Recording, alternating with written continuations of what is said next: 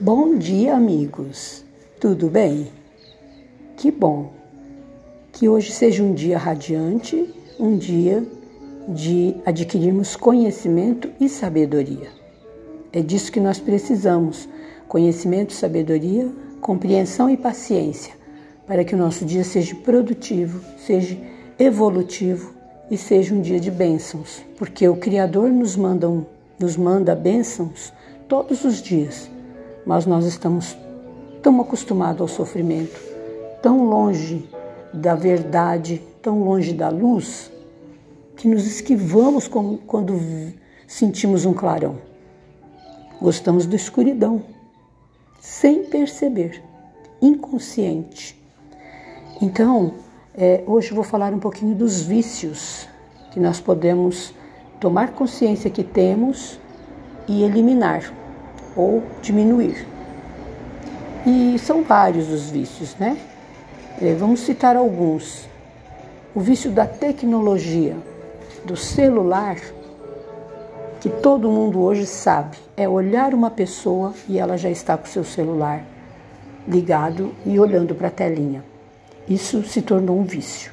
E que triste que é quando isso é com as crianças e nós nem percebemos e achamos que é a babá perfeita e a criança está cada vez mais sendo consumida por aquela telinha, por coisas que nem se sabe se foi observada que eles estão olhando, porque pode se olhar de tudo, e ele fica alienado.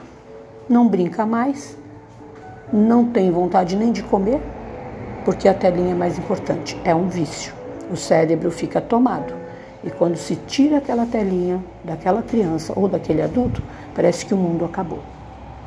Então, quando você se pegar nesse ponto, cuidado, porque você já está embriagado da telinha, ou do computador, ou do celular. Mas a gente diz do celular porque ele cabe no bolso, na bolsa, e você leva aonde você quiser e aciona a hora que você quiser.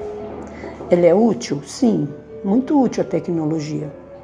Mas ninguém está pensando nessa nessa utilidade, nessa bênção que é a tecnologia, está usando como um vício.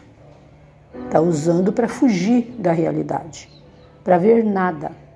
Porque muitas vezes realmente se vê nada, é só fofoca, é só curtição, é só é, notícias e às vezes até desastrosas ou mentirosas. Então prestem muita atenção esse é um dos primeiros vícios que hoje nós falaremos. Amanhã falaremos de um segundo vício e assim são vários. Então, por hoje, fiquem com Deus. Se você estiver com seu celular, preste atenção. Ele é muito importante na sua vida para aquilo que você realmente vai fazer uso como crescimento, como melhoria, mas não como uma fuga, não como um vício. Tá bom? Então, Fiquem com Deus, um bom dia e gratidão.